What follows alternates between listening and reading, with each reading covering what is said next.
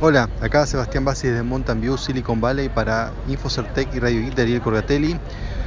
Eh, bueno, hoy desde exteriores, sepan disculpar, pero bueno, no, no tengo tiempo para mm, grabar en otro lugar mejor. Estoy ahora en la cola de los carritos de comida en Google y bueno, es una hoy, hoy particularmente en este carrito hay una cola larga, así que bueno, voy a aprovechar para, para grabar.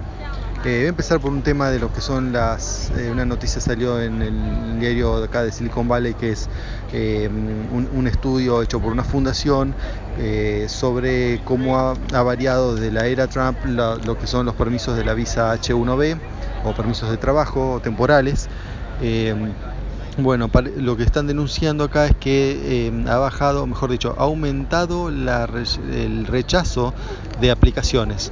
O sea, eh, eh, al, menos entre los postulantes indios, que son por lejos la mayoría.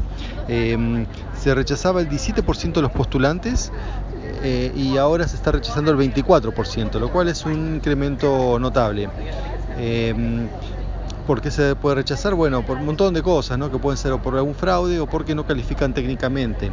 Eh, se hace una evaluación porque supuestamente esta visa es porque el empleador americano no consigue a alguien en el país que pueda hacer ese trabajo, entonces tiene que buscar una persona calificada afuera. Y bueno, entonces hay que mostrar que esa persona esté calificada y bueno, eh, no siempre pasa, pero bueno, es el único motivo, hay, otros motivos, ¿no? Pero bueno, eso es el, más común.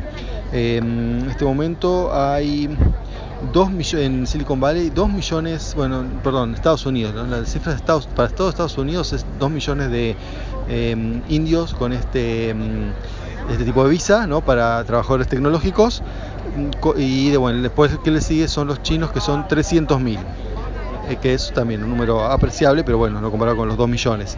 Eh, esto bueno, otra otra cosa que se puede decir es que el, aproximadamente el 40% de los trabajadores en Silicon Valley son de digamos extra, extranjeros perdón, perdón, le dije mal. Dentro de los 11 trabajadores, eh, lo que dice tecnológicos, ¿no? que son los que nos interesa a nosotros, es el 70%, de los cuales la mayoría son indios y después chinos. Eh, bueno, ¿qué más? Eh, bueno, eso con respecto a la, a la visa H1.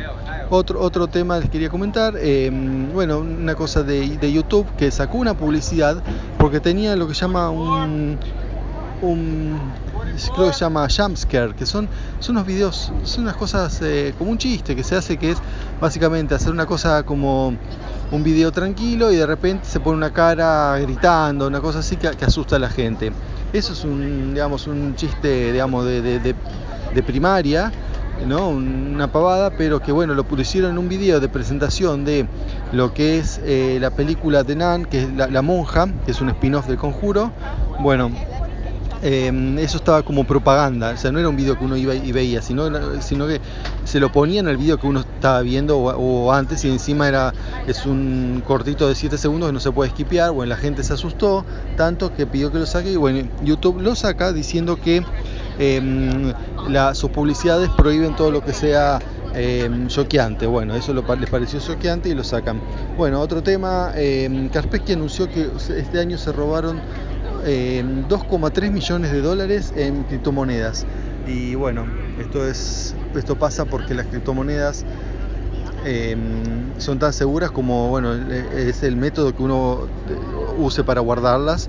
Y bueno, y los hackers están muy ingeniosos, una cosa, bueno, ya los contamos el año pasado, pero igual, bueno, siempre hay gente nueva, importante que lo sepa. Por ejemplo, hay métodos, por, tipo, por ejemplo, que miran lo que hay en el, en el, lo que se llama clipboard, ¿no? En la memoria, en la memoria tem, eh, temporal, y cuando uno va a hacer un paste para, por ejemplo, pa pagarle a otro algo, y le dice, mira, pagame acá esta dirección, va y lo cambia por otra dirección. O cuando, o cuando le dice, yo voy a, voy a pagar a tal dirección, y uno pone la dirección otra que fue cambiada por un hacker. O sea, se fijan lo que hay en el clipboard y en base a eso lo, lo cambian por una dirección de ellos. Entonces uno termina mandando la plata en, a, o sea, la criptomoneda a, a, a, la dirección que, bueno, pertenece a un hacker y uno nunca más va, va a recuperar los fondos.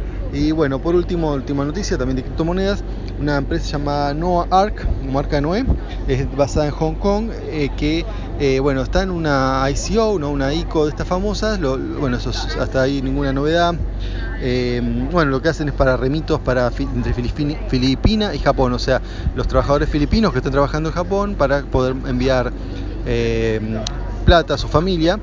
Bueno, pero lo, raro de esto es que están, ya tienen parte de una cosa que se llama Bit Holding, que es una empresa japonesa, y quieren comprar esa empresa que cotiza en la bolsa de Tokio en el, y en el índice Nikkei.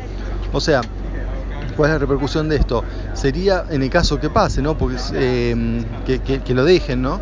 Es que va, sería una compra de una empresa de ICO a una empresa tradicional que cotiza en bolsa y en Japón. O sea, mm, pero bueno, hay que ver si las autoridades japonesas eh, lo quieren. Todavía no, se han pronunciado. Pero bueno, es una cosa para, para mirar y cuando sepamos lo vamos a anunciar por acá. Bueno, esto por hoy. Disculpen el sonido ambiente. Chao.